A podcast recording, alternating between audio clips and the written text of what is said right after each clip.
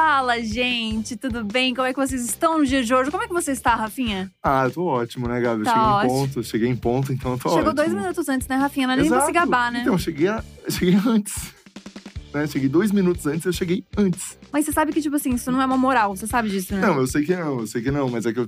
Reuniões, né? Eu fiz reuniões em casa. Um cara E cheio de daí coisa pra eu fazer. saí correndo e vim, cheguei. Entendi. Não, beleza. Que bom que ele chegou, porque hoje o nosso convidado tá na dia há mais de cinco anos, é cinco isso? anos. Cinco Eu tô anos. muito. Eu não sabia que fazia tanto tempo. Eu, porque eu me Sim. lembro quando entrou. Exato. Me lembro quando entrou, mas eu não sabia que fazia tanto tempo. Bruno PH com a gente hoje. É, Bruno Qual que é Playhard. essa aqui, a essa sua, aqui? A, su- essa, a gente tá nessa aqui, mas a sua é essa aqui, ó. É. Quatro. A sua Salve, câmera. rapaziada. E aí, um prazer estar aqui. Prazer estar sempre com a Dia aí, o pessoal fenomenal aí, sensacional, tipo 10 barra 10. O escritório aqui, galera, vocês não têm noção. Dá pra ver um pouco, mas tá nível, tipo, gringo. Tá Ah. gringo o negócio aqui. Pô, Tá sensacional. Gente, o Playhard tá falando, hein? Ah. Só isso, tá? Só isso que é ele que tá falando, não sou eu. Eu adoro quando as pessoas vêm aqui, elas ficam muito chocadas, porque eu acho que não dá pra ter noção do tamanho que é. É, Assistindo não tem Assistindo. como. É. Tem estúdio, É muito tem a gigante. aqui. É. Muito bonito, tudo instagramável, muito É. legal. E você não legal. se sente um pouco assim, tipo, no Jornal Nacional, com a galera lá embaixo, Muito. A trabalhando? redação, a é. redação passando assim Eu atrás. sempre tenho essa sensação, parece que eu sou muito importante, tipo BBC, assim. Enfim, a gente já vai conversar com o Bruno, inclusive a gente tem muita fofoca pra fazer, que eu, eu tô impressionado com um monte de coisa. Você não tava aqui enquanto eu tava conversando com ele. eu quero saber se ele vai falar as fofocas mesmo. Vai, assim. óbvio que vai. A gente, isso aqui é aqui amigo a do gente fala. Alok. Deve ter várias fofocas. Isso aqui é amigo do Alok. Vamos Mentira! rodar a vinheta pra começar? Vamos rodar Vamos a lá.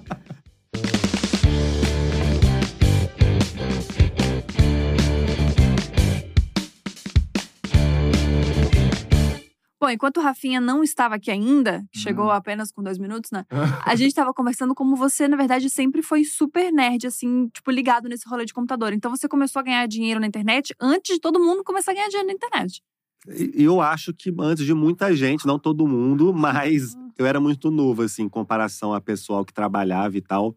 E não foi algo pensado, né? Porque ninguém com 14 anos pensa em ganhar dinheiro. Foi meio que acontecendo, assim. E, tipo, eu via uns amigos meus da internet, né? Porque era onde que tinha mais amigo, né? No Uhum. caso, que eu ficava o dia inteiro no computador. E aí eu vi oportunidades de, tipo, pô, não vou precisar de pedir dinheiro pro meu pai para comprar um jogo online. Não vou precisar para eu quero, tipo, na época eram umas coisas meio que, que nada a ver, assim, créditos dentro do jogo tal. Então, até hoje eu gasto muito dinheiro com isso, então não é tão nada a ver assim, né? Vamos combinar.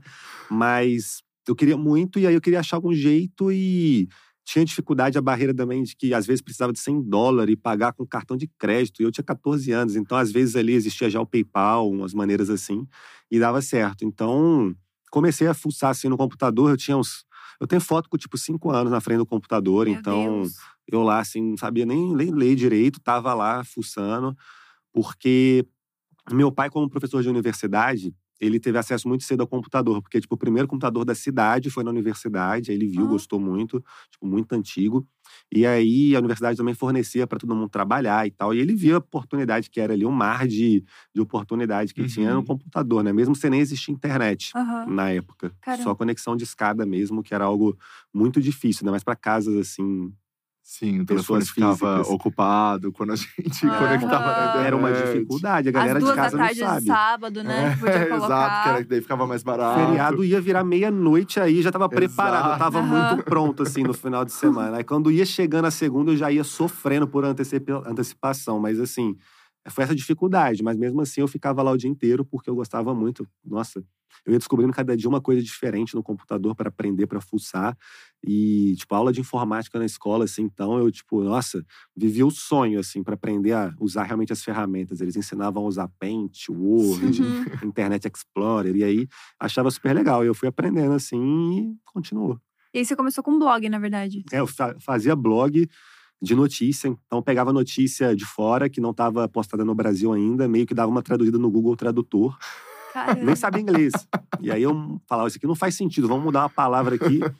Postava.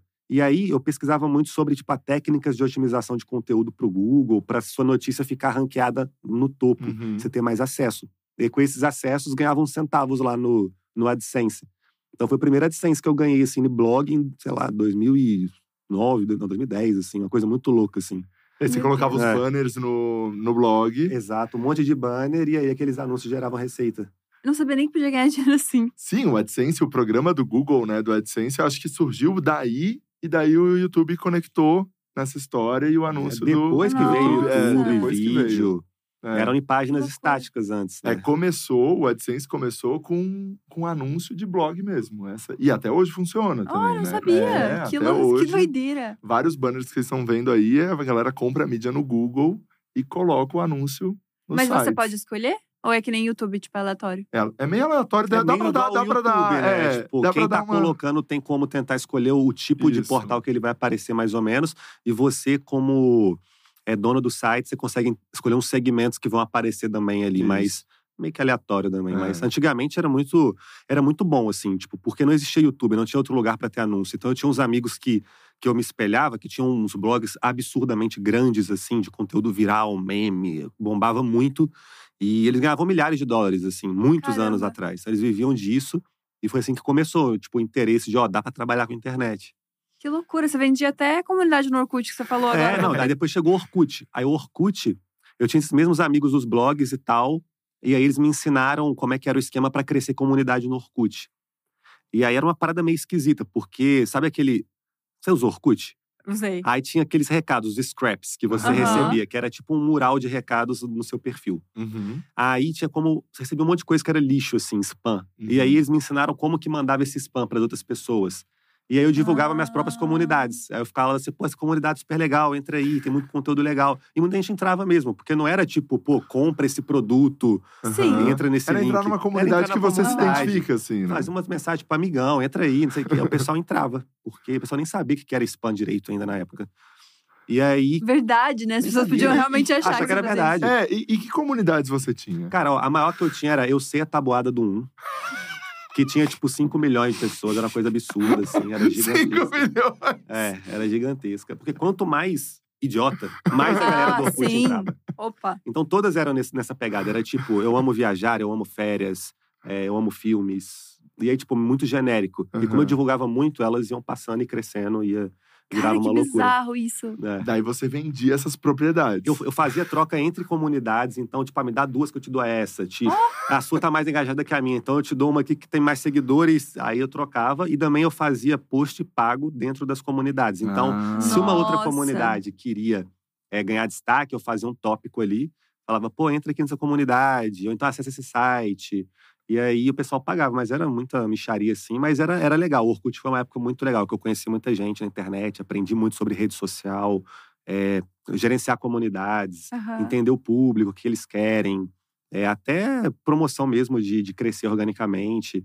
Então foi muito foda isso, a época É. do Orkut. Nossa, foi um sistema de pirâmide do Orkut. Foi a pirâmide Total. do Orkut. Mas você- do- do Mas Orkut. você era uma figura já ou não? Não, Não. zero figura. Cara, eu era Tá. muito tímido, muito tímido, assim. Tipo, eu não postei até. Olha que loucura.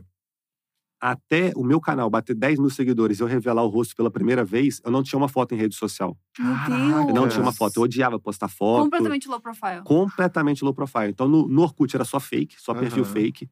Então, não era meu nome assim e tal.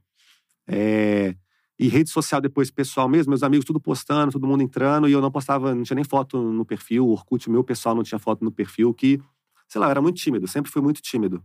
Apresentar trabalho na escola eu já não gostava, assim, era tipo ser a- o centro das atenções, Aham. assim, tipo, me sentir tipo exposto em algum local, Uhum. assim. Não, nunca gostei. Mas agora tá 100%, né? Então, isso me ajudou muito a internet.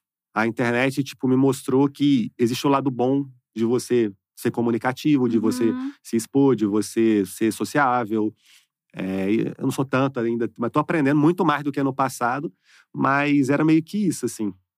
Caramba, Caraca, meu, eu fiquei, fiquei chocado. E daí, como é que, e daí como é que foi? Beleza, Orkut, começaram os blogs, Orkut. Orkut, aí chegou o Instagram. Tá. No meio do caminho, teve, é, tipo, MySpace barra Facebook, mas não foi uma parada que eu fui ativamente, assim, pra, Aham. tipo, trabalhar e tal. Eu criei o Facebook lá, deixei lá. Mas a, a parada do Instagram é interessante, porque o Instagram, quando ele lançou no Brasil, ele era primeiro só para iOS, só para quem tinha iPhone. Uhum. Ele ficou, Uhum. acho que um ano, assim, alguma coisa assim. E eu queria muito usar o Instagram, porque eu tava pesquisando na internet, e vendo tanto que tava crescendo lá fora, e já tinha uma galera que eu seguia como meio que embaixadores, assim, de Uhum. redes sociais do Brasil, que já estavam usando e falando que ia ser próximo boom, assim, do negócio. Aí, Só que qual que foi o problema? Eu não tinha iPhone, né? Que era caríssimo. Uhum. E o Instagram é um lugar de postar foto. E eu odiava postar Aham. foto. Então eu tava totalmente fora da zona de conforto. Sim. Mas daí, o que aconteceu? Eu consegui implorar pro meu pai me dar um iPhone daqueles primeiros. E eu falei, ó, não precisa dar mais nada por um ano, dois anos. Não precisa dar mais nada. Vai passar dia das crianças, Natal, aniversário e tal. Divide aí de tantas vezes que for e me dá o iPhone. E aí ele me deu o iPhone.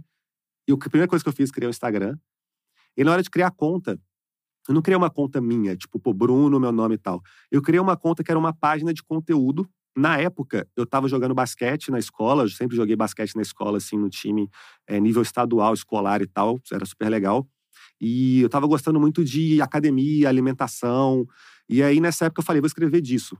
Vou falar, tipo, de hábito saudável, Uhum. como melhorar e tal. Vou procurar material, vou filtrar o que que é legal e vou colocar aqui. E aí eu comecei a fazer isso. E usar as mesmas técnicas da época do Orkut, dos blogs. Pá, vamos divulgar desse jeito, vamos crescer e tal, não sei o quê. Cara, eu bati, tipo, 80 mil seguidores Meu Deus. No Instagram, Caraca. quando não existia nada. E assim, nessa época era, era tão bizarro, porque tipo, eu nunca tinha visto ninguém no Brasil fazer aquele sorteio de tipo, marque três amigos. Uhum. Comente, marque três amigos. Eu nunca tinha visto. Então, ou eu tive a mesma cabeça de todo mundo que já fazia, talvez em outro país e tal, ou eu fui um dos primeiros no Brasil a fazer Uhum. aquilo. E deu muito certo. Multiplicava muito seguidores, tipo, era muito viral. O Instagram não tinha um monte de bloqueio que ele tem hoje, Uhum. tanto em questão de Aham. comentário, interação com página, é, seguir perfil. Então era muito fácil. Era muito fácil. Tipo, no começo do Instagram, não tinha nenhum bloqueio. Então eu ficava lá no meu Instagram, eu seguia, eu ia em perfis de musculação, tipo, que tinham muitos seguidores, tipo, marca global. Eu seguia todo mundo que seguia ele. Tipo, seguia, clicava lá, clicava, ficava seguindo todo mundo. Aí uns mil me seguiam. Aí eu depois parava de seguir todo mundo. E aí eu ganhava mil seguidores. E eu Sim. fazia isso todos os dias. Então, tipo, eram umas ideias loucas que eu tinha, assim. Caramba. E dava certo, e crescia. E aí, com isso, eu comecei a fazer, tipo, parceria com marcas de suplemento para divulgar produto. Eu virei assistente de rede social numa empresa de, de suplementação com, tipo, Meu 16 Deus. anos. Caraca. E, e aí foi o- a questão do Instagram, né? E aí, no meio disso, tipo, no meio dessa loucura aí, quando já tinha alguns anos, já que eu tava com essa Você página. tava com quantos seguidores, mais ou menos, no Instagram? Cara, eu você acho que foi? tava com. Tava com 100 mil, assim. Mas era na época que ninguém tinha 100 mil. né? Nesse negócio, ainda mais nesse segmento que era muito nichado. E aí eu parei com a página. Tava muito corrido porque eu entrei na faculdade. E aí, tipo, faculdade federal, ciência da computação, trabalhando de assistente de rede social, é, fazendo página, produzindo conteúdo. E eu comecei meu canal. Eu falei, ah, não tem como. Comecei meu canal no primeiro ano de faculdade. Por começou o seu canal. canal Play Hard. É. Por que você resolveu começar o canal?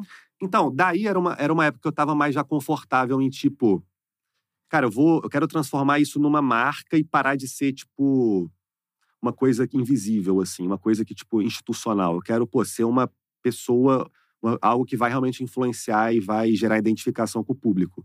Que eu via que esse que era o caminho, assim, das redes sociais. Caramba, você era muito visionário, porque isso não era um, um pensamento da época. Tipo, hoje em dia é Não, normal 16 pensar isso. anos, né? Ele tinha É. 16, 17 anos. Mas entendi que, tipo, não hoje foi em dia é normal pensado, você Foi pensar uma coisa isso. que eu ia fazendo assim, eu nunca parei, vou planejar, vou fazer. Então, isso que eu acho mais louco, assim, porque eu fui fazendo e hoje pensando, eu falo, ó, acertei aqui, acertei aqui, acertei. Mas errei muito também. Por exemplo, é, quando eu parei de ter a minha página lá, eu parei de trabalhar nela, e eu preferi ficar como, tipo, assistente de rede social, trabalhando Uhum. para uma empresa, para mim foi um erro. Porque eu tinha, talvez desse lado aqui, ser um dos maiores influenciadores, Uhum. referências em um segmento, é, que a receita pode ser vir de várias verticais. E do outro lado, eu preferi ficar trabalhando, tipo, para uma Uhum. empresa que não via crescimento ali. A empresa faliu depois de um ano, inclusive. Ah, Não era não foi culpa minha, foi por de outras coisas. Imagina, Mas- eu falei a empresa. É. Se meu canal não tivesse dado certo, teria sido uma decisão muito ruim, assim. Nossa, Uhum. Ainda bem que meu canal do YouTube deu certo, que eu consegui focar nisso. Nossa, como mas mesmo foi? assim. Como foi Canal no, do entrar no YouTube? YouTube? É como foi entrar no YouTube? Porque daí você é né, muito tímido. Como é que. Sim. Cara, o vídeo É, é, primeiro é uma game, coisa. então, é, tipo, você começou jogando. Cara, Ah, sim, só entrava sua voz. Sua voz. Aí era muito mais tranquilo. Porque Sim. você tinha uma barreira ali, tipo, ninguém sabe quem você é, tá ligado? Sim. Então você pode falar o que quiser. E eu realmente falava o que quiser. Falava um monte de palavrão, xingava todo mundo. Era uma loucura. E isso era meio que um personagem, né? Pra galera, Aham. tipo, olha que, que legal, que divertido. Porque quando eu tô jogando, eu perco, eu xingo igual esse cara. Tipo, Aham. Então era meio que uma coisa que o pessoal se Se relacionava. identificava muito, né? se identificava muito. E, e o meu canal, uma coisa que foi diferente foi que eu fui falar de jogos de celular. Uhum. Que, tipo, no Brasil tinha um cara, dois caras que estavam falando. O maior do Brasil tinha 10 mil seguidores. Nossa. Hum. E aí, o que, que eu fiz? comecei o canal, eu falei, ah, vou postar aqui de vários jogos. Meu sonho é ser igual esses youtubers aí que vivem jogando videogame, estão ganhando dinheiro. Pô, isso bem Aham. legal, né? E aí eu comecei a jogar lá os jogos que todo mundo jogava. Na época era Watch Dogs, é, GTA e, e aí eu postei o Clash of Clans, que era um jogo que estava em Uhum. alta e eu estava jogando Uhum. muito por causa da faculdade, que eu não tinha tempo de ficar no PC, então na faculdade eu jogava no celular. E aí o vídeo que foi melhor foi o Clash of Clans. Aí eu falei, putz, a galera tá interessada em um conteúdo que ainda não tem tanto no YouTube. Porque eu Uhum. pesquisava e só tinha canal gringo. Nessa época eu tinha que consumir referência de canal gringo. Uhum. Eu falei, ah, vou fazer, vou focar nisso. E daí eu fui, cara, insistentemente produzindo uma quantidade absurda de conteúdo. E assim, eu sou muito dedicado. Então, eu não falhava nenhum dia. Eu planejava, eu editava, eu fazia miniatura. Eu postava todos os dias durante anos. E aí foi dando muito certo, foi crescendo muito. Porque jogos mobile se tornou aí um dos principais, é, vamos dizer, um dos principais verticais aí dentro de games, que cresceu mais nos últimos anos, que trouxe mais gente para a internet Uhum. para o YouTube. Na medida que o pessoal. Aí o cenário econômico mais brasileiro, o pessoal foi tendo capacidade de comprar um celular para consumir conteúdo. Não, nem melhor, um celular. É, Antes a galera não tinha celular. é exato. Era Uhum. muito caro, era um privilégio. Sim. É, e aí o pessoal foi comprando celulares que poderiam ter acesso a um conteúdo e ainda acesso à internet, que era ainda uma barreira muito grande. Você ter um Uhum. plano ilimitado de 3G, 4G, Sim, na época que eu comecei o canal não existia. sim. Então, quando esse pessoal chegava, o que, que eles faziam? Pô, tô com o celular aqui, eu vou jogar jogo de celular. Eu não tenho um Aham. PC gamer, eu não tenho um videogame. Aham, não tem um console na TV, Não não tem como, nada, eu não tenho condição para isso. Que também é super caro, né? É. Super caro. E daí, quando ele pesquisava conteúdo sobre isso, eu tava ali. Então, meu canal começou a absorver muito público, assim, que tava chegando no segmento de games mobile. E quando aí é foi que. super legal. Você falou que postou durante anos. É, quando que começou? Tipo, realmente você viu, bom, realmente não preciso mais fazer tal coisa, porque agora isso aqui é meu trabalho. Somente isso. Então, eu, eu acho, eu admito que essa virada, assim, eu dei 100% quando eu terminei a faculdade. Uhum. Mas por quê, assim? Porque na faculdade, um dos meus objetivos não era nem, tipo... Desde o começo que eu vi o canal crescendo, eu falava, pô, isso aqui é- tá dando muito certo. Eu vou... Eu largaria tudo, dedicaria naquilo.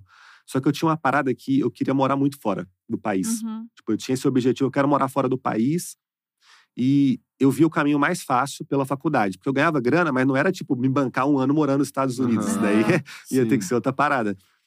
E aí tinha um programa lá de bolsa na faculdade, eu tinha que, que tentar conseguir as notas lá e tal.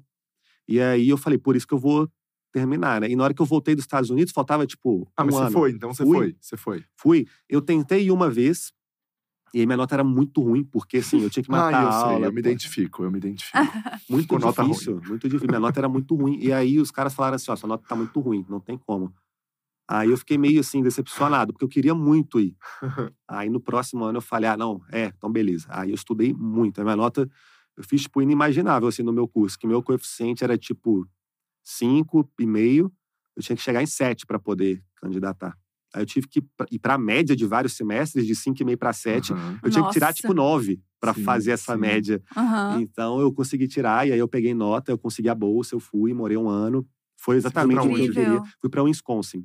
É, não foi o lugar exatamente que eu queria, eu queria Califórnia, San Diego.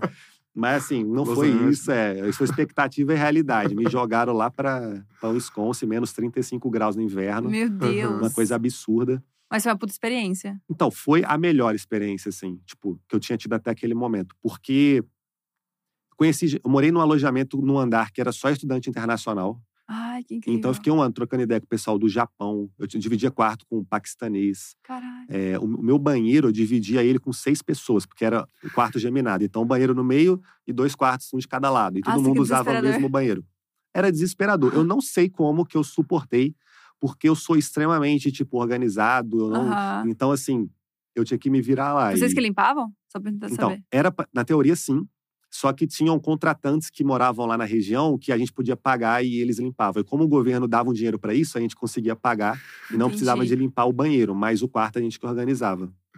E aí. E não organizava, no e caso, né? desorganizava no É. caso de É. algumas pessoas, Ah, porque cultura é um negócio muito louco, né? É normal, totalmente normal. Não é que tá certo ou que tá errado, mas para alguns países é normal, às vezes, tipo, tomar banho duas, três vezes por semana, a roupa não lava tanto, e tênis deixa de qualquer jeito, que sujo. desesperador. Então é, é só o normal, assim. E aí, para acostumar, você tem que entender que você tá num lugar que é global, que não é Sim. seu mundo ali.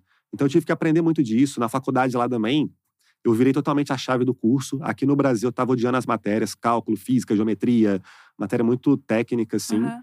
Lá eu peguei, tipo, é, business, economics, public speaking, tipo, matéria, tipo, falar em público, entender a Uhum. cultura de outro país, falar sobre negócios, aprender economia. Aí, tipo, eu falei, cara, tipo, existe muita coisa no mundo aí que, que a gente tem que aprender. Até trocando ideia com os gringos lá, tipo, aprendi muita coisa. Aí quando eu voltei, faltava um ano para terminar de formar.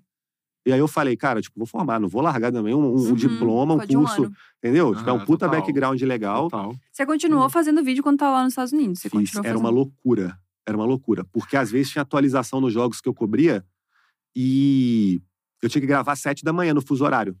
de lá. Hum. Eu acordava antes da aula, eu tinha que gravar, porque a atualização todo mundo queria ver no dia. E eu dividia quarto com duas pessoas. Não tinha lugar para Nossa. Então eu Aham, pegava o computador, eu ia lá pra biblioteca sete da manhã, que não tinha uma viva alma, ninguém estudando. Ah, Sete da manhã, Estudava gravava lá, postava e aí ia pra aula. meu Caraca. Deus. Fiz isso durante um ano, assim, foi muito difícil, mas deu certo.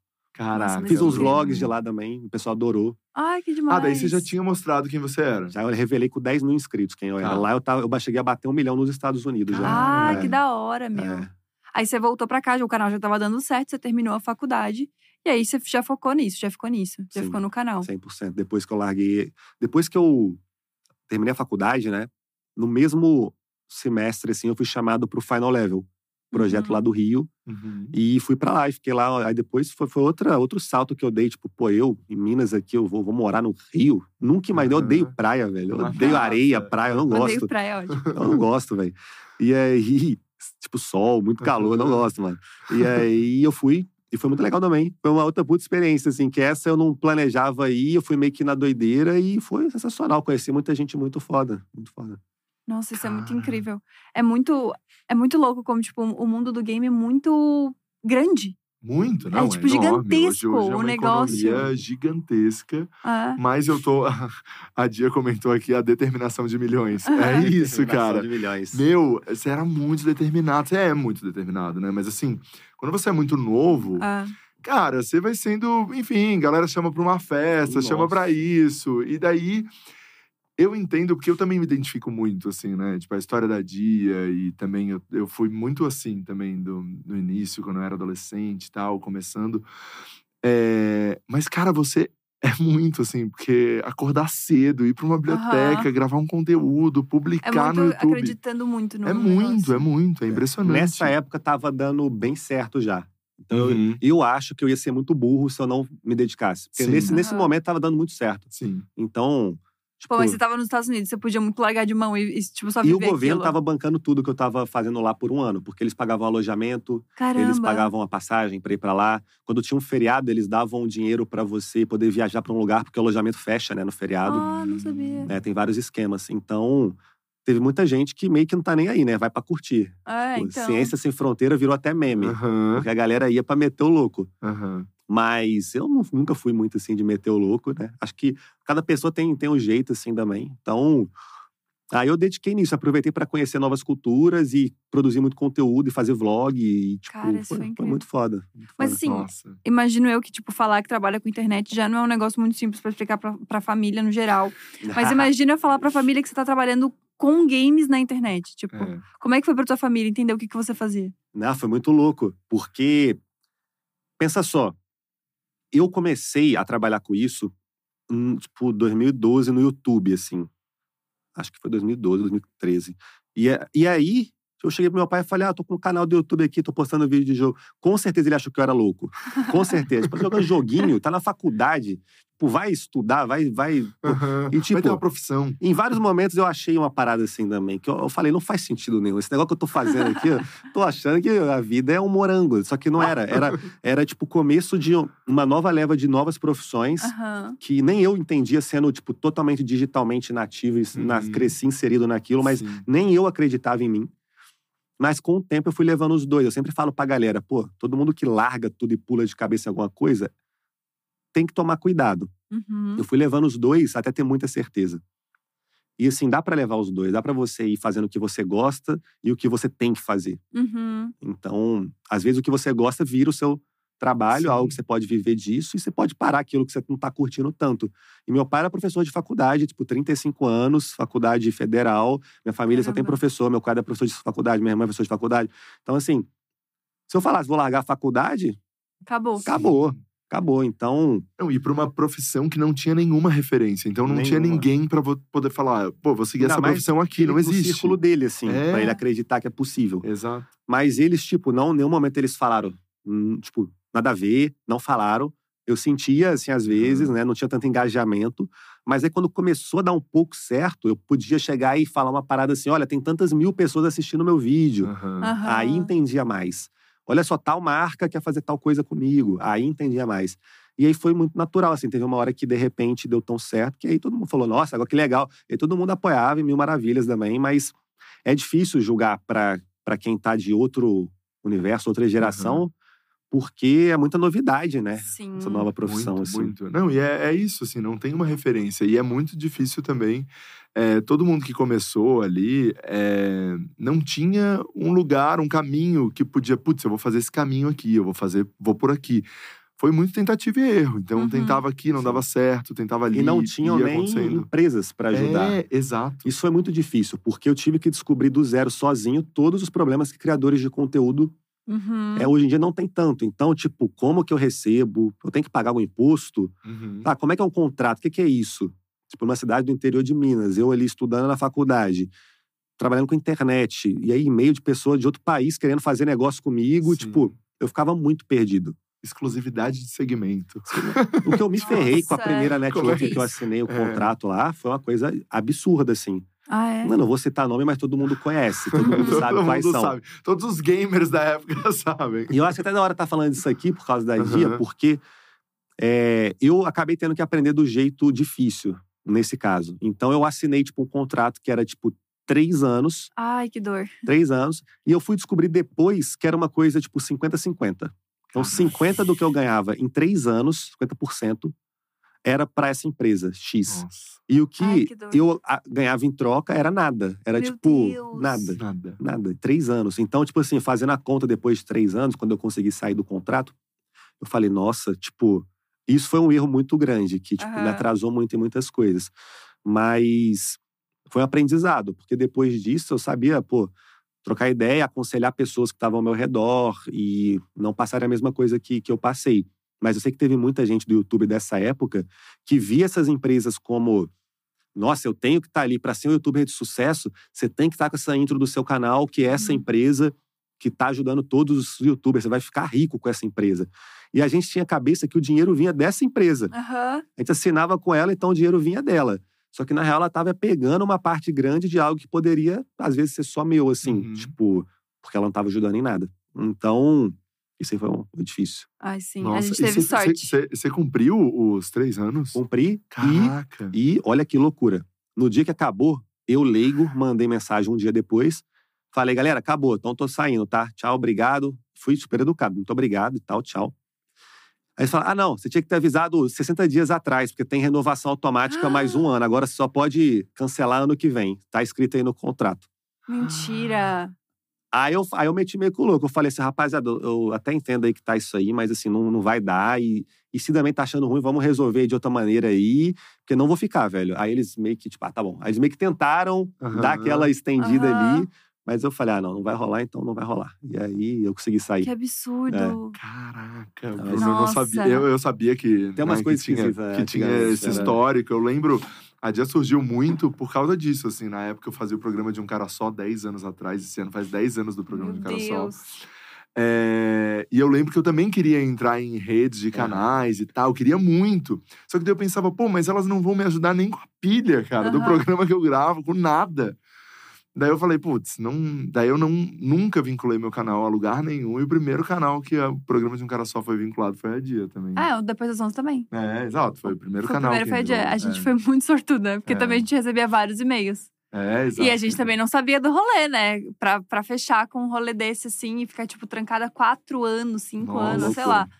Imagina. E daí, como é que foi? Você foi pro Final Level, daí você saiu do Final Level, e daí você criou a Loud. Sim, na Como- verdade, como eu foi? criei a Loud quando eu tava no Final Level. Ah, E eu tava no final level, e aí lá era meio que um esquema de produzir muito conteúdo para um canal de marca, que era o Uhum. Final Level, morar numa casa, porra, na Barra, super foda, com a produção, as melhores pessoas, assim, de todas, a galera, muito gente boa. É, os influenciadores que moravam lá também, muito gente boa. E aí, aprendi a produzir muito conteúdo de lifestyle, porque eu tive que Uhum. sair muito da zona de conforto. Eu tinha que pular na piscina, se fantasiar de cosplay, tipo, se vestir de cosplay, se fantasiar de algumas coisas. Tipo, foi uma loucura. Saí muito da zona de conforto. Você ficou quanto tempo lá? Fiquei um ano e seis meses, acho. Uhum. Mas foi bastante tempo. E eu fui, eu cheguei na- no início do projeto. Então, anúncio inicial, o primeiro vídeo eu tava lá. Ai, E aí eu que fiquei incrível. muito tempo, um ano e seis meses, e depois eu saí. E aí, quando a Loud começou, começou, eu tava lá no Rio, mas Uhum. aí depois eu acabei vindo para São Paulo, porque aí a gente já tinha pego casa aqui, tava muito fora de mão ficar morando em outra cidade. E sabe como é que é, né? Você também não veio do sul à toa, também pra cá, que tem muito mais oportunidade, Exato, né? Exato. Então foi para isso que, que eu percebi, vim para cá, vim morar aqui. Mas você veio totalmente por causa de trabalho ou era um dos planos da sua vida? Assim, Não. como você falou, pô, vou morar fora, vou. Você pensava em morar em São Paulo ou Eu não? pensava era? em morar em São Paulo por causa de trabalho, porque todo mundo Entendi. falava, tipo, ah, só Uhum. tem oportunidade lá, é muito bom. E é muito bom mesmo, Uhum. comparado com qualquer lugar. E principalmente a Loud, porque aqui tem também as competições, o time tava aqui, a gente tinha pego uma casa aqui. Falei, ah, tem que estar próximo ali. E foi, foi isso, assim. São Paulo é o destino de todo mundo que, que quer realmente crescer, continuar crescendo. Uhum. Tem como ser muito grande em outras regiões? Tem. Mas é muito facilitador estar em São Paulo. Uhum. tipo, É, é que as outras regiões meio que tem um teto e meio que esse teto de São Paulo acaba indo um pouco mais alto. Assim, né, extremamente. Isso vai acho. ficar desconfortável, eventualmente, morando em outro lugar. porque Você vai ter que viajar muito, Muito. tipo. E isso cansa. Foi isso que fez você se mudar, né? É, eu vim pra cá porque eu tava vindo toda semana. E daí eu falei, putz, não tenho vida, mas. Não consegue fazer nada nem lá, É. nem cá.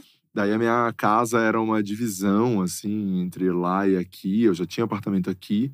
E daí eu ficava nessa. Daí eu falei, quer saber? Vou morar em São Paulo mesmo e aceitar. Porque Floripa é incrível. Eu amo Floripa. Então, assim, isso é- que às vezes eu ouço muito, porque o pessoal às vezes mora em lugar que eles É amam, todo mundo É. amam, assim. E às vezes tem família, às vezes tem várias Uhum. amarras, assim. Só que, eventualmente, eu acho que, pô, você tem que tentar cada vez ser melhor e Uhum. crescer e se desenvolver. E São Paulo ajuda muito para esse segmento nosso de internet, produção de conteúdo, melhor lugar, lugar assim. E a viagem desgasta muito, você perde muito tempo. Aham.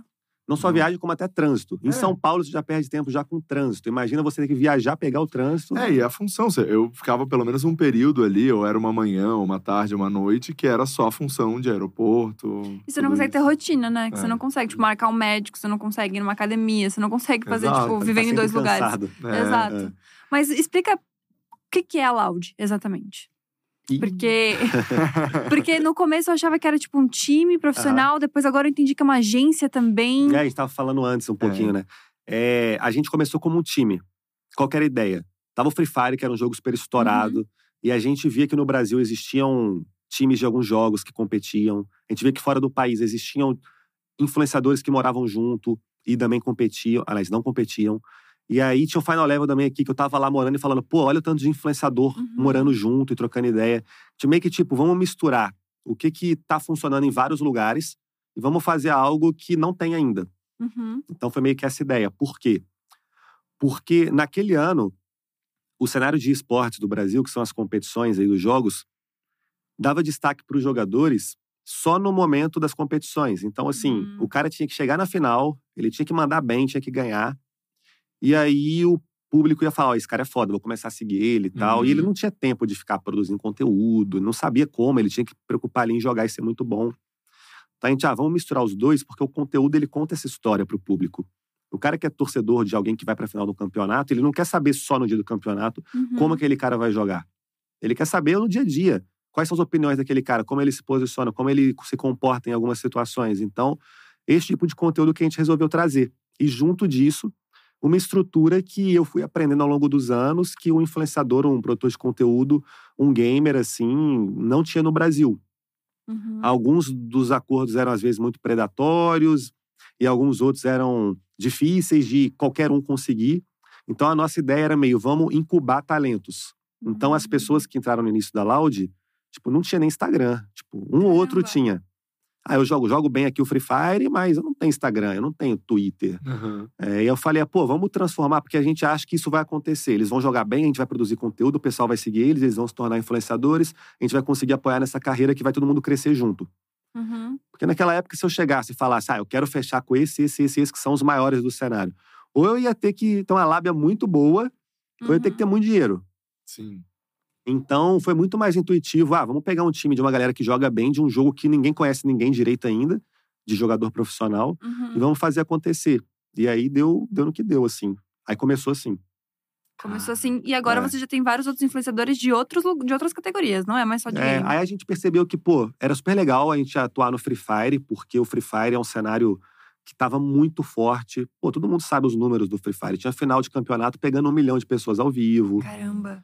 Era uma coisa de louco. O meu canal, eu postava vídeo todos os dias. Todo dia dava 2 milhões de views o vídeo Meu de Deus. Free Fire. Então era um engajamento, era uma coisa, tipo, um movimento mesmo, era uma Aham. cultura. E aí a gente percebeu que, tipo, igual todo jogo, eventualmente isso vai cair. Uhum. É, vai cair um pouco, vai estabilizar. Não tem como crescer uma empresa e uma marca baseado em um ponto de interesse só para sempre. Aham. E a gente falou, pô, vamos usar dessa vantagem que a gente tem no Free Fire, que são muitos números, Uhum. e vamos começar a prospectar oportunidades de negócio, patrocinadores que podem ajudar a trazer dinheiro para a gente contratar outros times, outros funcionários que vão ajudar a empresa, De outros jogos. de outros jogos, é, produção, tipo braço comercial, braço jurídico, tudo. Então foi isso que a gente fez. E aí os números do Free Fire ajudaram a alavancar outros projetos, sempre conectando um com o outro. Uhum. Então, tipo, quem já estava muito grande do Free Fire sempre conseguiu apoiar outros projetos, pessoas menores a crescerem. Que legal. Aí chegaram outros jogos, a gente meio que cooperava entre todo mundo do time. Uhum. Até hoje é assim, e tipo, esse Sim. modelo de ecossistema de tudo e se ajudando não cria essa amarra com uma coisa só. A gente não depende, a gente não é refém, assim, de tipo, uma coisa só. A gente vira meio que um global, assim. E aí foi meio que essa estratégia depois para virar essas várias coisas, assim, que você comentou. Nossa, achei isso muito genial. E hoje em dia tem até um CT, né? Você tem um centro de treinamento. Tem, é muito, muito perto chocada. aqui, você sabia? Ah, é? Não muito sabia. perto, é muito, muito do lado. Quando eu vim, eu vi o endereço, eu falei, cara, é muito perto. E esse CT é meio que assim: existem os influenciadores, existem jogadores profissionais que treinam para disputar os campeonatos. No CT, a gente tem o time de League of Legends, que joga o principal campeonato do Brasil. É, tem o Academy do League of Legends, que é o pessoal de 17, 18 anos, como se fosse uma categoria de base Uhum. que são mais novinhos assim e estão treinando para um dia jogar a liga principal. Tem o Valorant, que é um novo jogo que está crescendo muito, que é da mesma desenvolvedora do League of Legends, que é o Riot. E aí o pessoal vai lá e treina todos os dias. Eles chegam tipo 9, 10 da manhã, aí tem lá uma reunião, um almoço, jogam várias partidas com outros times, entre eles, fazem sessão de psicólogo, fisioterapia, é, sessão Gente, com é analistas de. É muito, é muito, é muito completo assim, a estrutura. E aí eles disputam os campeonatos. Aí às vezes vão bem, às vezes vão mal. Você falou que tem até coach, né? Tipo, treinador mesmo. Pô, tipo, tem. é como se fosse um rolê de futebol. Não, o primeiro split, a primeira temporada que a gente jogou o League of Legends, eu acho que a gente tinha 15 pessoas só na staff. Só na staff. Tipo, analista de posição, Caramba. coach estratégico, coach geral, psicólogo, muitas E- pessoas. E como é que formam essas pessoas que são os treinadores? Então, hoje em dia não existem muitos, até existem alguns cursos, mas é muito, até hoje, muito na, na prática, assim, no freestyle. Pessoal que às Entendi. vezes jogava muito no passado e não conseguiu se destacar, ou não tem o interesse de competir, e às vezes, sei lá, saúde mental, etc., Aham. quer ir para staff. E aí, Entendi. ou às vezes o cara percebe que ele não é tão bom mecanicamente ali na habilidade, mas estrategicamente ele é muito bom. Então ele vê que se destaca melhor como um coach. Saquei. Então ele vai indo para esse caminho. Mas todo mundo começa jogando, sendo um gamer, assim. Aham. Nossa, da hora.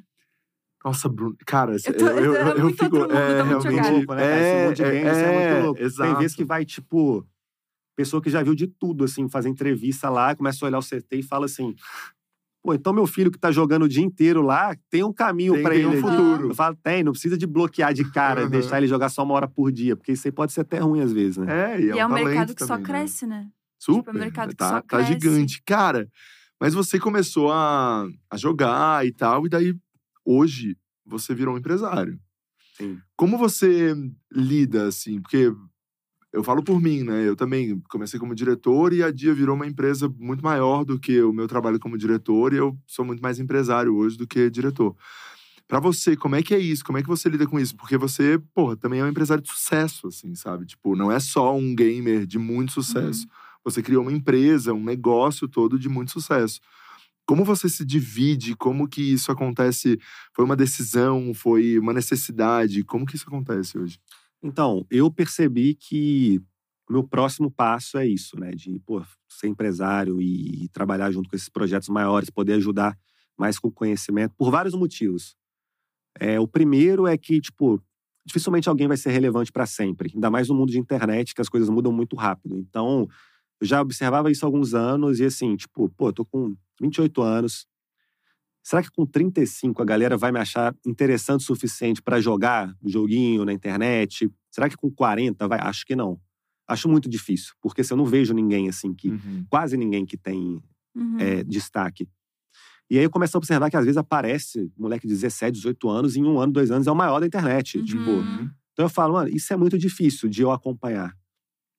E eu também não quero me levar para esse estresse, porque produzir conteúdo é algo que eu sempre gostei. Eu consegui conciliar de ser um trabalho, mas eu não quero que seja um peso. Uhum. É foda. Às vezes, algoritmo, visualização, você ter que depender de ter engajamento, você fica louco, assim.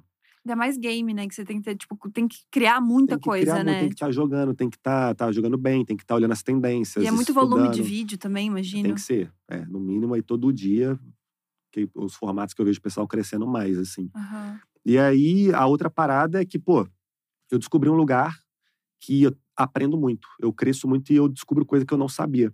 E isso Uhum. para mim sempre foi muito bom, assim, eu chegar num lugar onde é novidade, onde eu consigo crescer. Eu não quero ficar 20 anos fazendo a mesma coisa. Uhum. E aí eu acho que, que é um pouco dessa pegada, entendeu? Entendi. Nossa. Mas é uma, é uma construção, né? Porque, tipo, é uma. É outra mentalidade, né? Tipo, você ser criador de conteúdo e você ser empresário. Tipo, é- são com- É outra história. duas É, coisas é completamente completamente diferente. diferentes. É outra história, porque quando você é produtor de conteúdo, você é uma empresa de uma pessoa só. Porque você decide tudo, você dita as regras, é, você começa a ideia, você termina, você publica, você entende o público. Mas na empresa é diferente, porque o seu principal objetivo é que não dependa de você. Uhum. Então, você está fazendo tudo o contrário, assim. E para conseguir fazer isso, existe um conjunto de habilidades ali que as pessoas que são muito boas fazendo isso aprenderam durante 20, 30 anos. Uhum. Então, para qualquer criador de conteúdo tentar virar essa chave do dia para noite é muito desafiador, assim. Muito. Nossa, sim. Grande playhard, cara. Eu fico Nossa, eu realmente. Deve senti tá se ti. É, não, Deve é tá porque se pra mim. Não, é porque pra Isso mim é- é, também é muito difícil, assim, ter uma empresa, né?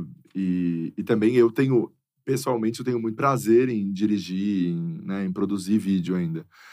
E daí é uma coisa que eu fico num misto, sabe? Entre putz, ser um empresário, ter né, toda a estrutura e tal, todo o negócio, mas ao mesmo tempo não conseguir, porque eu não consigo Uhum. tanto estar dentro do estúdio uma diária inteira, né? Em função de agenda, de estudo.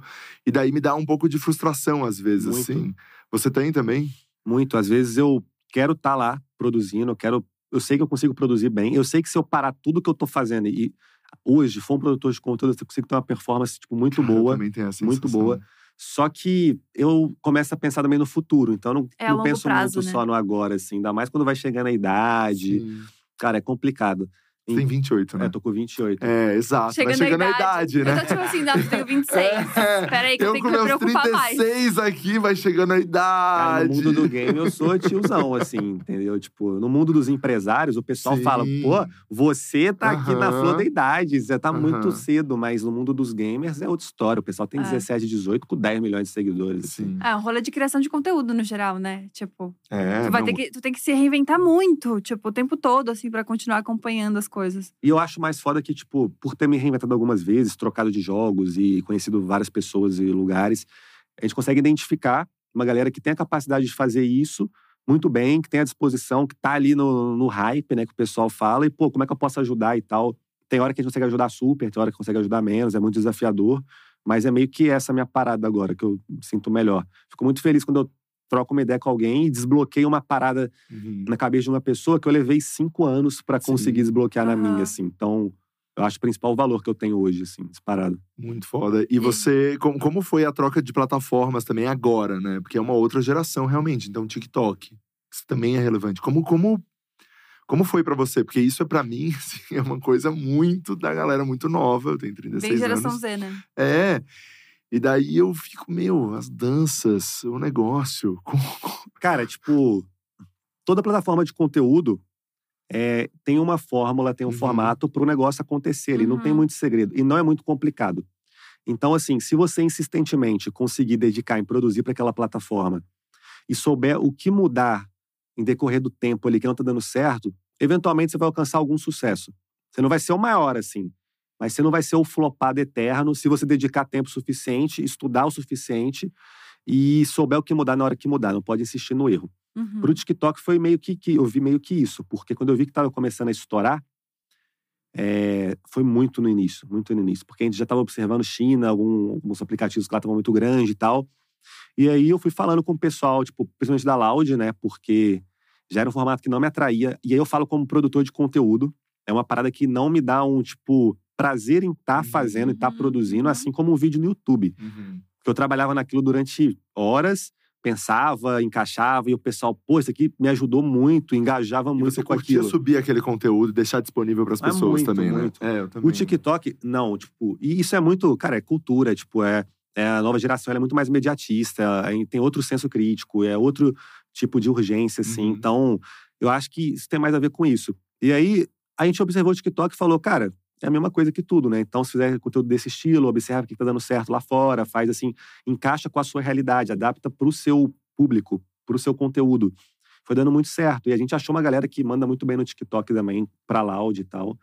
É, para mim, pessoalmente, a minha solução foi meio que é, ir contra o negócio de fazer o que todo mundo tá fazendo e Uhum. meio que, tipo, colocar a minha cara, que às vezes vai ser mais fechadona, vai ser mais ranzinza, vai ser uma parada mais, tipo, irônica, assim, mas eu vou conseguir fazer e fazer alguns perfis. Então, eu tenho três perfis. Então, eu tenho um perfil que eu corto da minha live e coloco lá, Uhum. edito no formato vertical, coloco lá. E, cara, tenho ele há uns seis meses, já tem mais de um milhão de seguidor. Meu Deus. Então cresceu muito, só pegando da minha live. O outro que eu faço, tipo, mais lifestyle, eu gravando mesmo, que eu posto muito pouco, que eu tenho uns 4 milhões de seguidores. Uhum. Eu fiz o outro agora para começar a falar de NFT, que tava com uns 400 mil seguidores, mas eu tô sem tempo, então não tô postando muito. Mas eu nichei, assim, os, os perfis. sobre NFT é um rolê aqui que você também tem investido nisso agora. Sim, muito. Então, além de tudo, tem isso também. Tem Como- muito. Como é que tu dá conta da tua agenda, Bruno? Só pra gente começar a entender. Então, hoje, por exemplo, não tem um horário que eu consigo estar disponível, né? Eu vou estar direto o dia inteiro aí, várias reuniões, e à noite eu faço live, quando eu não tô morrendo de dor de cabeça. Mas normalmente eu faço toda noite, assim, final de semana. Mas a NFT e, tipo, essas empresas, assim, na verdade, o que a gente descobriu? A gente descobriu que existem muitas oportunidades no Brasil, no cenário de games e em novos mercados que estão aparecendo, principalmente Web3, essa pegada de NFT. E a gente conseguiu montar uma estrutura que a gente consegue abraçar vários projetos. Então, cada um desses projetos acaba virando uma empresa. Então, em três anos, a gente abriu sete empresas. Inclusive, uma nova agora é de NFT, Web3. E a gente vai estar anunciando aí na próxima semana, inclusive. Caramba. Cara, eu não sabia que eram sete empresas. É, sete no grupo já e. Nossa, no grupo Loud, é isso? O Loud é uma das sete. É, Uma das grupo. sete. É. É, Caramba. É muita coisa acontecendo ao mesmo tempo agora. muito. Cara, NFT, vamos, vamos. Quer, vamos quer entrar- explicar pra É, gente? não, vamos entrar nisso, porque eu confesso que pra mim ainda é um bagulho. Putz. Eu confesso eu que eu posso- não entendi. Vou até então, tomar uma água. É, eu posso estar muito. O, o cara que não quer acreditar. Mas. o que, que você É. não acredita? Não, eu, eu não sei se vai vir. Se vai funcionar. Ou, Sabe? Porque pra mim tem uma coisa do funcionar, das pessoas Aham. comprarem, Sim. né? É, eu não sei se a galera vai comprar. Eu tenho essa dúvida, assim, sabe? Se vai, se vão comprar de fato. Se tudo der certo, ninguém vai precisar comprar. Tipo, Gente, não peraí, vai va- ser só vamos comprável. supor que as pessoas não, não Exato, sabem o que é NFT. Eu vou, Alguém eu do vou grupo falar não isso sabe. agora. Ninguém vai, muita gente não vai saber. Então, Basicamente, o que está muito na moda agora é uma tecnologia que foi criada tipo, há muitos anos já, que chama blockchain. O que, hum, que é a blockchain? Pensa num caderno, num livro razão de contabilidade, num livro de registro, de ponto, aonde tudo que acontece, você vai lá, anota e registra aquilo. uhum. Qual foi a hora que aconteceu, o que aconteceu e quem fez aquilo acontecer. Então, é, esse livro registro, ele é na internet, ele é na rede, e ele é validado por vários computadores dessa rede. Ele não está num servidor, ele não está sobre a propriedade de uma empresa, ele está simplesmente na rede. Todos os computadores têm um pedaço daquilo e eles validam essa informação. Uhum. É, com isso, com isso acontecendo, você consegue ter a garantia de várias coisas. Por exemplo, criando NFTs, você consegue garantir o direito de propriedade de um ativo digital. Então, eles vão escrever nesse livro razão, que é alguma rede da blockchain, que tal pessoa é dona de tal item, que esse item é um JPG, é um vídeo, é alguma coisa, e ele comprou aquilo por tal valor em tal horário. A partir do momento que aquilo está escrito, todo mundo tem confiança naquilo. Porque existe uma tecnologia dentro da blockchain, que são contratos inteligentes, que comprova, tipo, muito a garantia disso. Tipo, comprova muito mais do que, tipo, um contrato de advogado assinado que ninguém sabe aonde está. É um registro muito... É um registro muito certo. É, assim. muito, muito correto. Por causa de vários paradigmas que quem implementou essa blockchain colocou ali para acontecer. Então, é muito, muito sólido, assim, muito confiável. Aham. Então, eu acho que, que essa é a principal sacada. A partir do momento que isso existe, você tira um pouco o controle, tipo, das, das grandes empresas que até agora tinham todas as informações centralizadas, faziam sei lá o que, sei lá como, e dá ele de volta para o usuário, para o cara que faz parte da comunidade, para o cara que consome. Eu vou colocar no meu cenário, no meu universo de games, para vocês entenderem Uhum. um paralelo de por que, que eu acho que o futuro é tudo tá dentro da Web3 e da blockchain. Uhum. É, eu acho que é até mais fácil a gente perguntar assim, por que não estaria? Porque, cara, olhando games assim, as pessoas elas jogam desde sempre, desde quando eu era muito novo, tinha Uhum. 13 anos, e para juntar moedinha dentro de jogo. Uhum. Passava horas ali juntando moedinha, tem que juntar moedinha, ouro, não sei, diamante. Mas o que é aquilo? No final do dia não é nada. Só que essas moedinhas hoje você pode trocar por coisas físicas. Hoje você e- pode trocar até por dinheiro de verdade. Isso, Ah. Exato. É. É que não, não, não do jogo, tipo do Ah, blockchain. peraí, entendeu? gente. É isso. É, e aí, assim, a roupa que você comprava no jogo, com esse dinheiro que você juntava, ela era do jogo. Ela estava no servidor do jogo. Se o jogo acabava, perdia tudo. Hoje, se ela tiver registrada nessa blockchain, nesse livro Razão, ela é sua, ela está na sua conta. Então, o jogo pode acabar, mas aquela skin, aquela NFT, que é um, um item dentro do jogo, vai ser seu para sempre. Então, você pode vender, ele pode ter uma utilidade depois em outro jogo. Caramba. É, é uma loucura, assim. E eu acho que, além disso tudo, tem uma coisa que é o principal. É, a principal tese desse mercado é que é trazer o poder de voto e de decisão para a comunidade. Então, você não decide uma, um destino de uma empresa de jogo ou de qualquer segmento em um grupo de executivo velho sentado numa mesa. Você tem quase que um poder de voto de todo mundo Uhum. que é cliente, que é jogador, que acessa aquilo, e a combinação desses votos vão tomar as decisões da empresa dos anos para frente ali. Então, isso a galera tá motivando muito a participar. Porque como é que funciona, tipo, no mundo real hoje? Pô, as empresas são divididas em ações e cada um pode comprar essa ação, ter acesso a isso. Se ele tiver muita ação, talvez ele esteja no conselho dessa empresa e tenha o poder de voto de decidir algo ali. Uhum. No novo mercado, eles vão dividir essa empresa no dia 1 em tokens. Então, eles vão falar: não vai ser ação, vai ser token. Tem um bilhão de tokens aqui que vale a minha empresa. Se você comprar 10% daquilo no primeiro dia desses tokens, você vai ter 10% do poder de voto naquela empresa. Então, você decide aí um décimo do que acontece ali. Se você for a maioria, você vai decidir o que acontece. Pensando assim é meio egoísta, mas pensando que se tiver um bilhão de usuários, a maioria, 51, é, 510 milhões de pessoas, vão tomar decisão para aquela empresa. E na teoria, é muito mais certo 510 milhões de pessoas combinadas pensarem que utilizam, que fazem parte daquele ecossistema, pensar o que vai dar certo para aquilo, O do que, é melhor cinco pessoas que.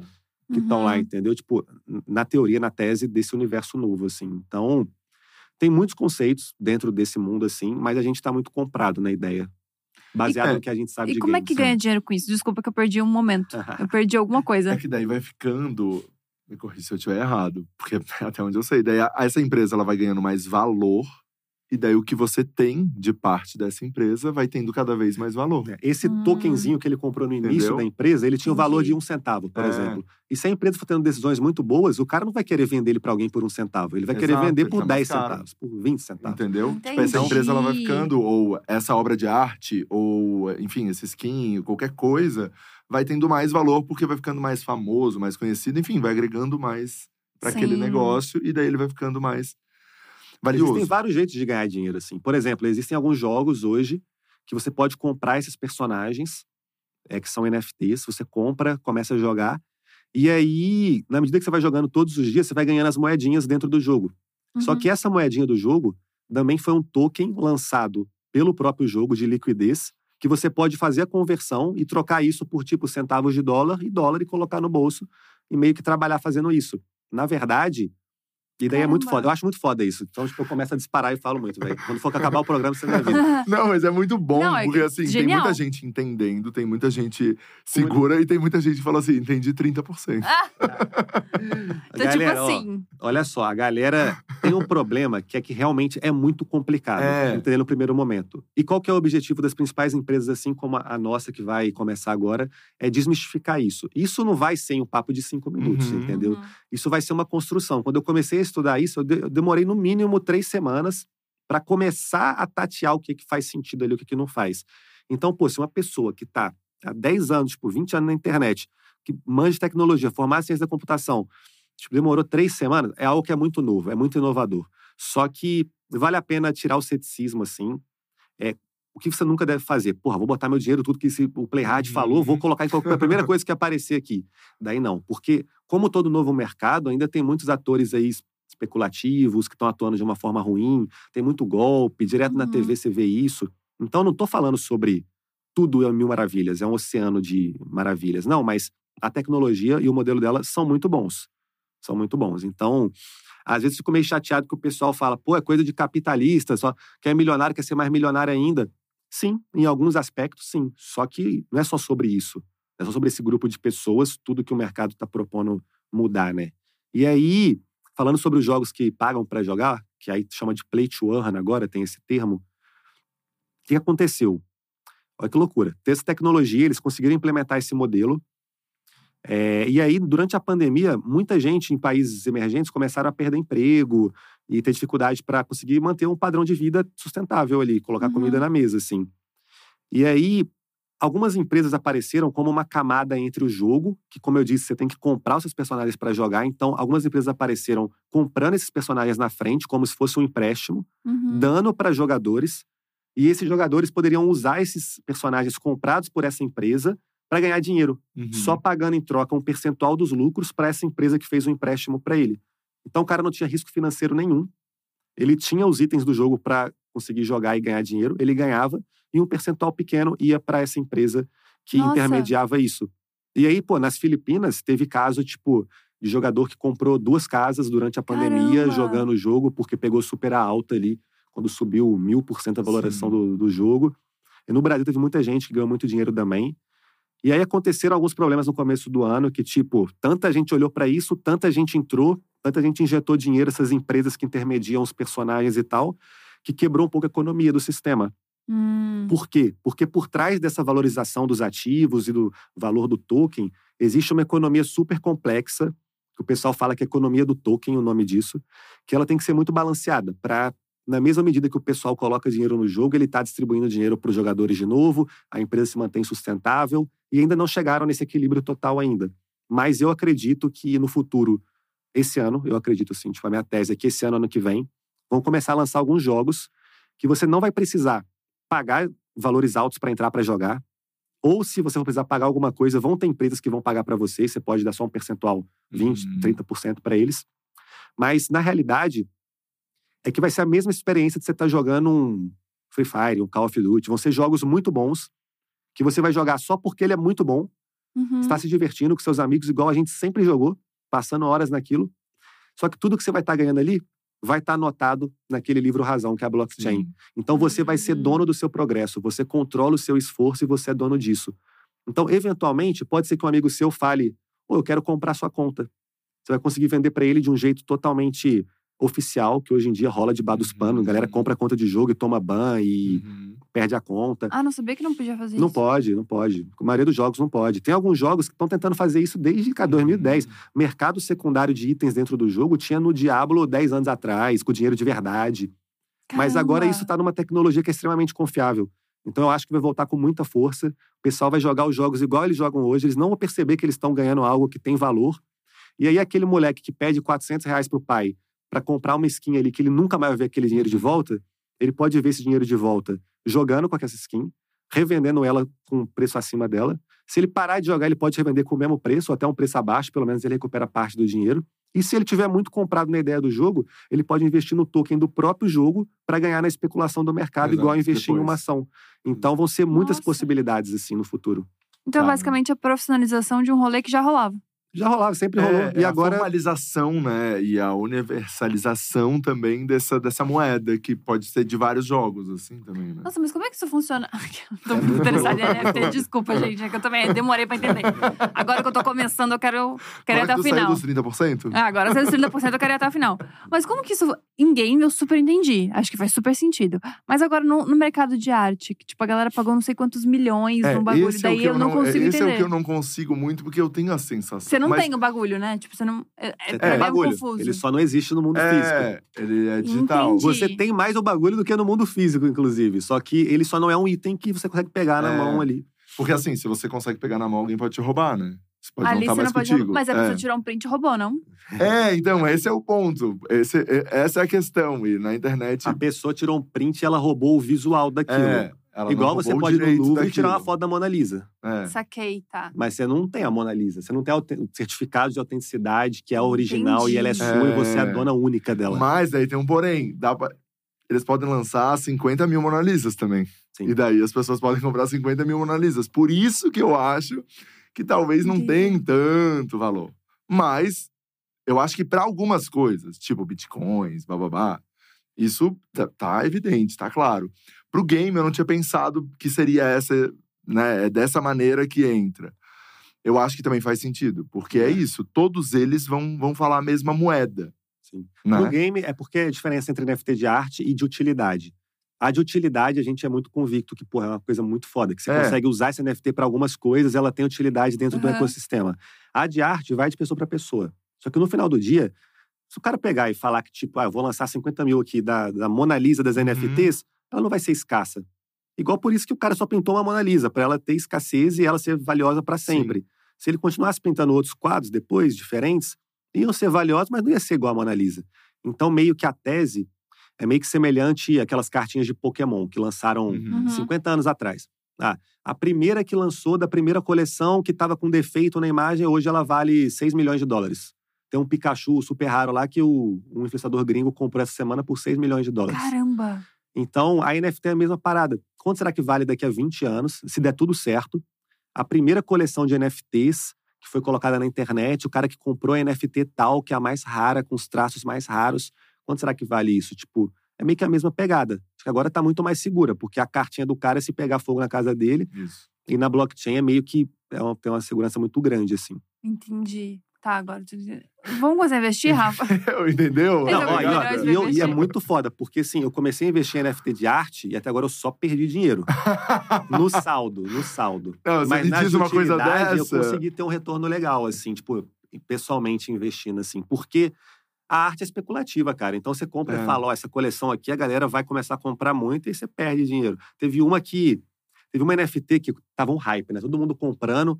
E tinha uma que tava subindo um valor absurdamente. Ela tava indo, tipo, mil dólares, dois mil dólares, três mil dólares. Quando eu vi que ela tava só subindo e bateu 15 mil dólares, eu falei, mano, eu tô com 15 mil dólares na minha carteira aqui, eu vou comprar ela. Aham. Comprei. Fui dormir Que dois erro, dias depois, dois dias depois, ela só caiu. Ela só caiu, só caiu. Hoje ela vale mil dólares de novo. e aí, pra eu tirar essa diferença, eu tô tendo que comprar um monte baratinha Aham. e vender um pouco mais caro pra ver se eu fico no zero a zero. Então, um erro ali é o que eu falo pra galera: não faça igual eu. Não acha que é mil maravilha, vai dar tudo certo, eu vou ficar rico, porque não, não é bem assim. Tem que entender e estudar bastante. Caraca, Nossa. tivemos uma aula aqui, né? Tivemos uma aula. Uma agora pessoa finalmente. aqui que tá acreditando, né? É. Dá pra ver que ele acredita. Eu Agora- falo pra galera, eu falo pros seguidores, eu joguei muito jogo NFT, eu falei quando eu ganhei, quando eu perdi, porque é um novo mundo e a gente vai Uhum. descobrindo junto e vai conversando junto. O que não pode também é ficar caindo no papo de tipo, shake do Bitcoin. Ah, meu amigo falou que tá tirando, investindo e tirando 10% ao mês aqui. Não, não tá. Isso é, É, não impossível, existe. isso não é sustentável. Tipo, pode ser que alguém fez isso em algum período na subida de alguma moeda específica, Uhum. sim, mas não vai ser pra sempre. E a Uhum. chance do seu dinheiro você precisar pra caralho dele e você perder nesse momento é muito grande. Eu tenho vários amigos que caíram em golpe e estão na Olha. justiça aí que, Caraca. que é difícil reaver, cara. Porque tem uma coisa, a blockchain ela é tão segura que, na teoria, você não consegue saber quem que tá fazendo o que ali dentro. Você tem um Hum. rastreio de tudo, mas são tudo uns números ali. Não tá escrito, pô, o Rafa É, fez tal CPF coisa. X. É, CPF X. Não tem, não tem regulamentação ainda. Então é muito fácil dar golpe. Putz, Sacou? tem mais isso, gente. É, tem esse detalhezão também. Mas assim. Lavar dinheiro, dar golpe. É. Ah, e se der uma merda, você vai aonde? Polícia não mesmo? tem- Se Física? der merda, não tem o que fazer. É, exato. Você viu o documentário que tá na Netflix Peraí essa que eu semana vou, que eu vou aconteceu? recolher aqui o dinheiro que eu investi. Teve um cara, um documentário na Netflix que foi genial, assim, tipo, que saiu agora essa semana. Que basicamente o que aconteceu? O cara fez.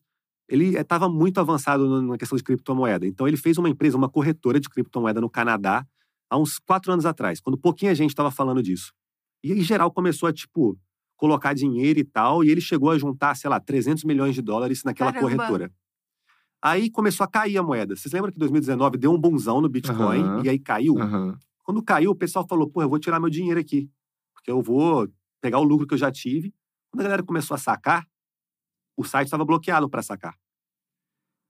E aí o dono desse site meio que foi para, não lembro se é Índia, algum país assim. E ele, a mulher dele foi com ele e falou que ele morreu lá. Só que ninguém viu o corpo nunca.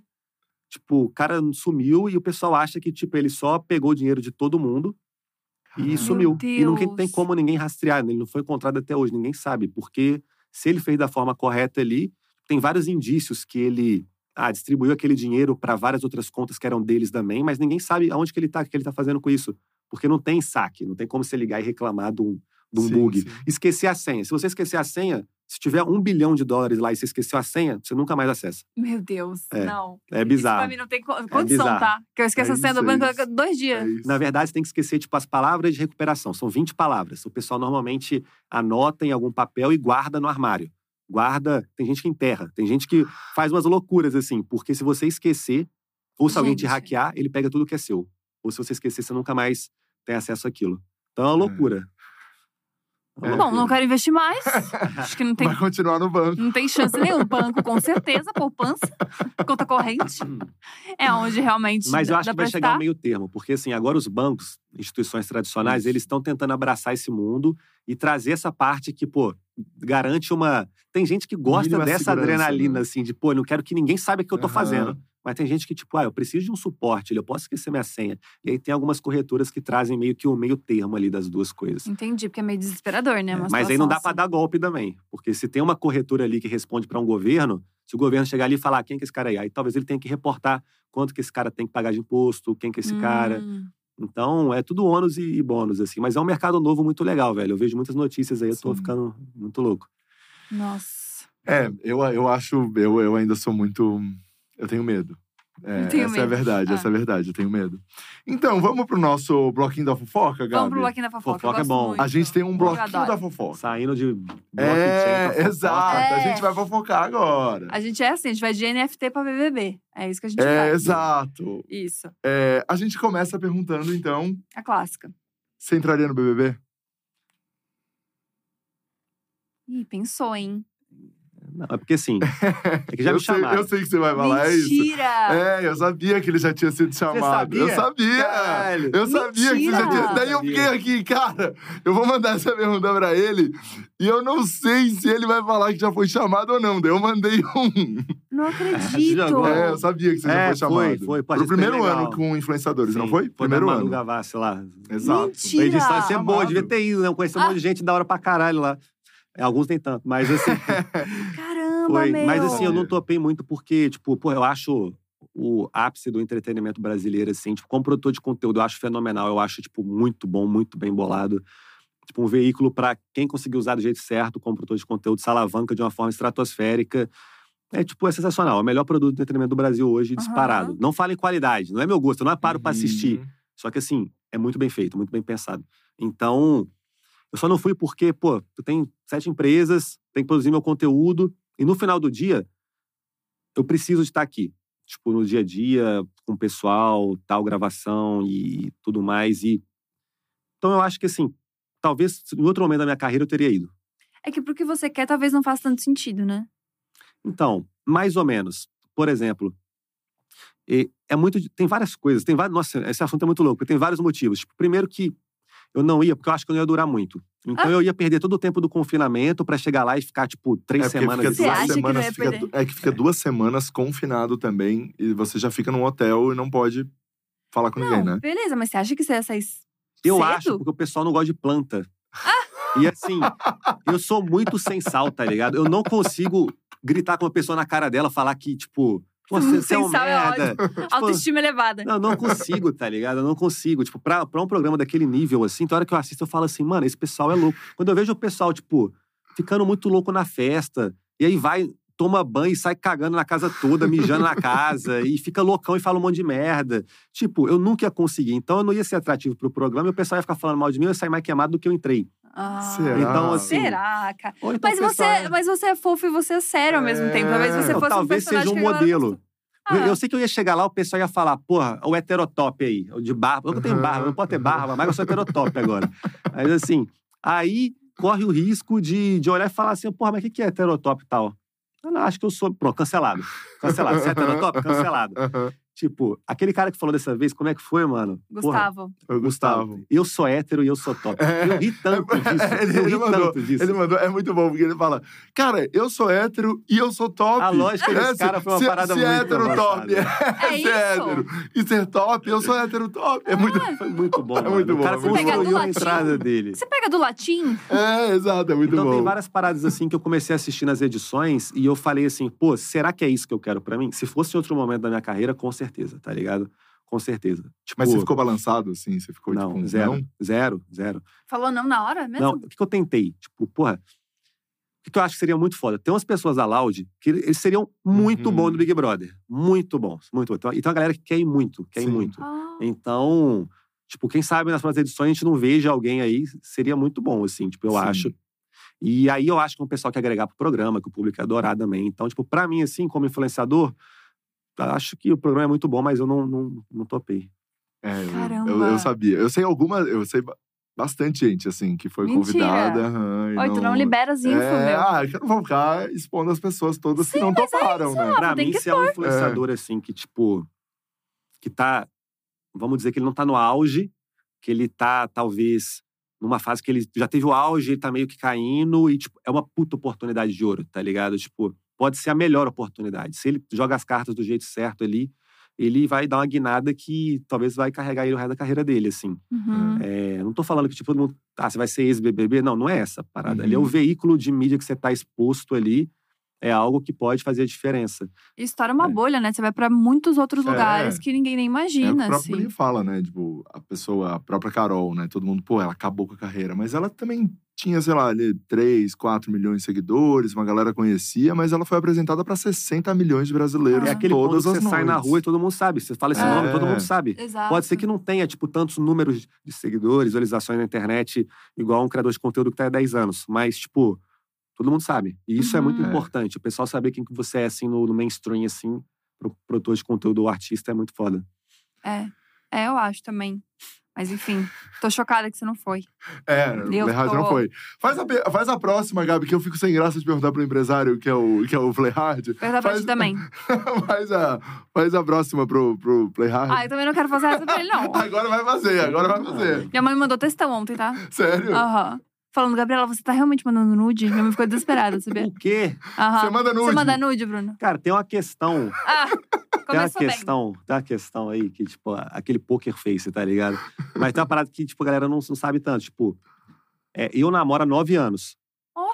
Eu não sabia. Há nove anos. Caramba! Então, Que era nove anos, eu sabia que eu você namoro a namorava. primeira namorada.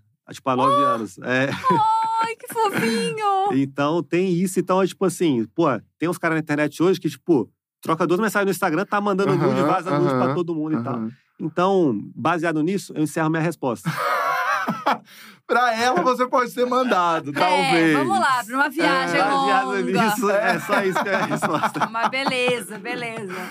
Eu morei um ano nos Estados Unidos, tem esse. Ah, então. Então mandou com que não quer dizer certeza. nada, mas eu tô completando isso. Mas é legal. É, acabou de responder não, pra mandou gente. com toda A certeza, namo- A mandou. namorada deve ter alguma coisa. Deve ter, inclusive ela mandou pra gente e vai É, aparecer aqui. inclusive. Vamos colocar no vazou. telão.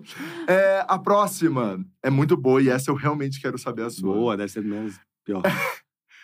É, qual foi o item mais inútil, é, mais caro, inútil que você comprou? Caro, inútil, É. tirando a NFT de 15 mil dólares.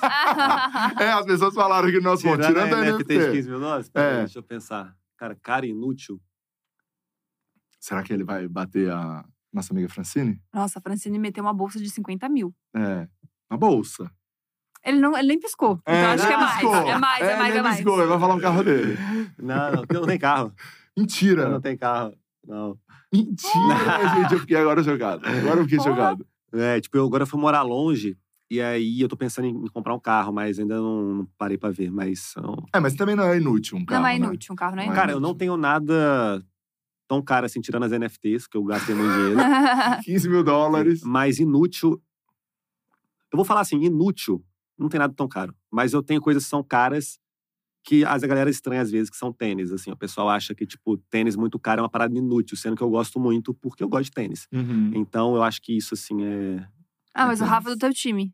O É. Rafa é, Ah, um teu pouco, time. um pouco, mas não E ele tanto. gostou de um tênis, ele comprou já dois. É, isso, Compra isso, logo dois. Isso, isso é um Isso problema é que eu tenho. estranho. Isso, Dois isso, tênis é Isso é um problema que eu tenho, cara. Isso é real. É porque ele eu fico tem pensando. dois de tudo que ele gosta. Não, não de tudo. Assim, Amiga, nem- até camiseta, Rafael. Não, dois é. tênis é muito estranho. mas é que eu penso assim, ó, cara, eu amo, eu amo esse tênis, assim, ele fica muito bem. Vai que ele enfim. rasga, vai que ele vai estragar Exato. um dia. e ele daí vai sair sujar. de linha, não vai ter mais. Isso é verdade. Isso é verdade. Então, Ele compra dois. A justificativa dele foi boa também, pensando assim. Você acredita nisso? Porque esses tênis que eu compro, às vezes dá dó de usar. E você compra um tênis pra não usar, qual que é o exato, sentido? Exato, exato. Eu tenho um tênis rodando atrás do meu cenário, ele fica levitando assim, rodando. Eu comprei um, um suporte de imã. E aí o tênis Bom, fica acho que isso é coisa mais inútil, assim. eu vou te falar. O suporte Verdade, de Você comprou um suporte de imã. Faz sentido, faz sentido. Mas o, o, o preço do, do tênis, assim, um tênis. Tipo, o tênis mais caro que eu tenho, assim, ele custa uns 18 mil reais. Eu tenho alguns, assim, nessa Ai. faixa pra baixo, assim. Ai, Entendi. É. É, o tênis. 18 mil. Aí você imagina, você vai na balada, todo mundo pisa. Nossa, É, não vou na. Não vou, não vou na balada Não também, vou na não. balada de usa um qualquer tênis forma. desse? Mas onde é que usa um tênis desse de 18 mil? Então, o tênis, ele é de boa, assim, na real. Tipo, é um tênis normal, que ele foi lançado, quando ele foi lançado, ele foi lançado por, tipo, 300 dólares. Só que a questão é que ele foi lançado tão poucas unidades, esgotou tão rápido e não vai ser lançado de novo, porque é uma colaboração com algum artista e tal, que ele gera escassez. É quase igual a parada das NFTs. Então, Entendi. É ele vai valorizando no mercado. Quando eu comprei ele, ele valia. é, tipo, quando eu comprei ele, eu paguei. Ele valia tipo 14. E aí agora que eu vi pra vender, ele tá valendo isso, tipo 18 e tal. Por isso que eu falei esse preço, porque saiu até num, num site lá de loja de tênis, postou e colocou o valor lá, eu acho. Bom, então não usa, né? Esse tênis é tipo assim. É, segura. Um rolê eu pra uso, ter. eu uso tudo. É porque eu não gosto também de, tipo, comprar e deixar na estante, deixar, tipo, no armário sem nem usar. Você não aproveita o tênis. Porque o tênis, eu gosto do tênis porque, tipo, eu acho ele estiloso, eu acho ele bonito, Hum. acho que, pô, confortável, veste bem e tal. Então, por isso que eu compro. Mas tem gente que gosta pra expor coleção, item Uhum. colecionável. Não é minha, minha parada, assim. É, o Mion é, tem essa É, pegada. Marcos Ele tem muitos, né? É, muito. Ele essa tem, é ele dele. tem muitos. É, é, mas tem ele também muitos. usa também pouca ideia. O Gusta é. tem muitos também. É. O Gusta tem vários. Inclusive, o Gusta quer saber o preço. Esqueci de perguntar isso pra ti quando tu veio É, aqui. que é o bloquinho da fofoca é O dessa bloquinho da temporada, né? Exato, É, que droga. Perdemos essa agora. oportunidade. Tá, próximo. Tem mais uma? Ou não? Não. Não, acabou, acabou. Então é isso.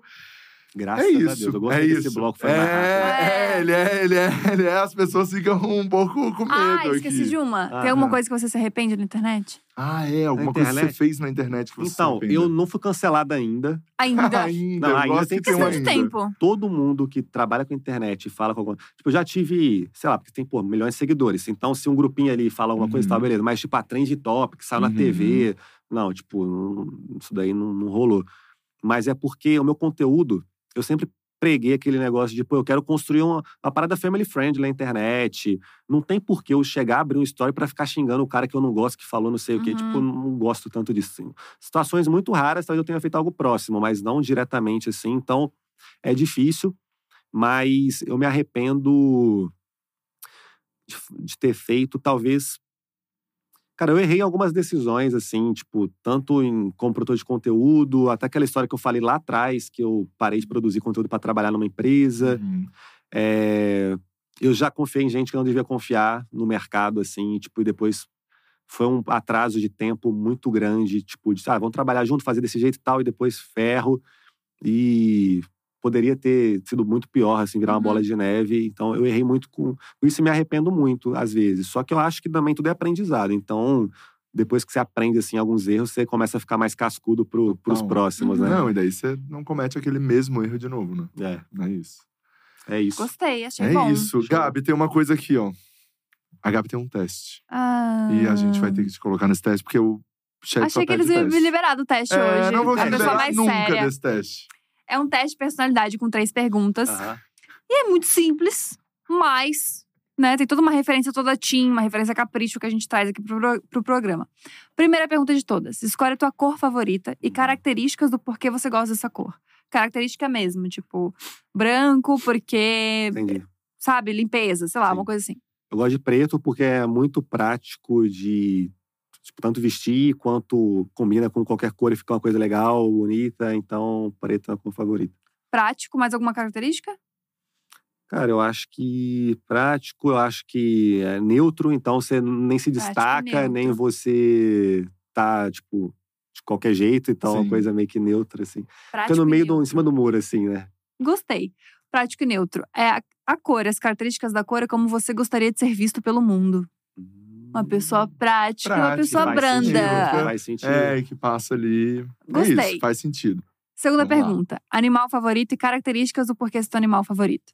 Nossa, essa não vai bater o resultado, porque animal favorito é meu cachorro. É o meu cachorro, não é cachorro, é o Ah, meu. Ah, é o teu entendi. cachorro, É. tá? Tipo assim, tipo.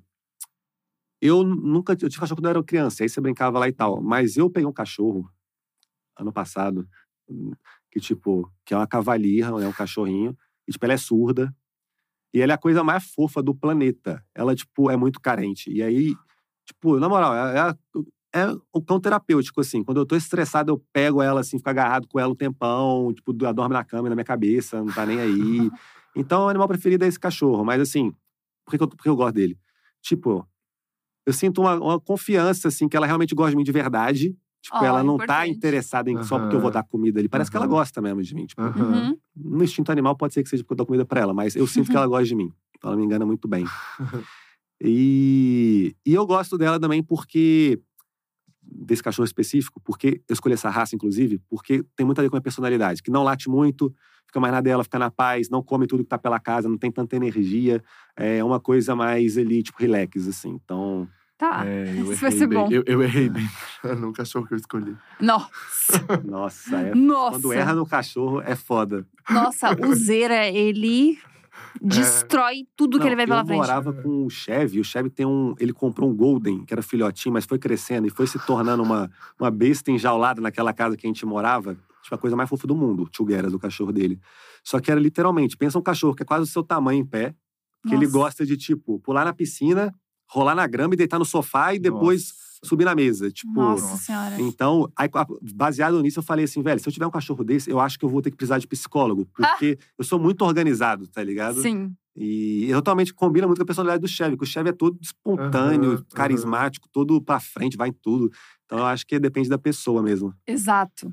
Bom, o animal, as características desse animal é como você imagina seu parceiro de vida ideal. Então eu achei interessante. Tipo, tem que ter Caraca. confiança que gosta de mim, é Exato. ótimo. Que legal, velho. Foi muito certeiro. Tem que ter É. muita reciprocidade, entendi. E carinhoso, fofo. Quietinho Legal. também. A, a Nama é quietinha? É, sem latir muito. Ah, Legal, legal. demais, demais. E totalmente, tipo. É, porque eu falei que namoro há muito tempo, mas é que eu sou muito prático, né? Então, assim, pô, a pessoa que eu gosto pra caralho, tipo, era minha melhor amiga também na Uhum. escola. E assim, tipo, confio total, relação de confiança total, assim. Então, tipo, é isso. Ai, que bonito. Legal. Achei Que fofo. legal. Última pergunta mais lúdica, tá? Ah. Até já peço desculpas de antemão. É, escolhe uma forma da água que pode ser tudo, Meu pode Deus. ser tipo vapor, líquido, chuva, mar, o que você quiser. E por que que você gosta da água desse jeito? Meu Deus.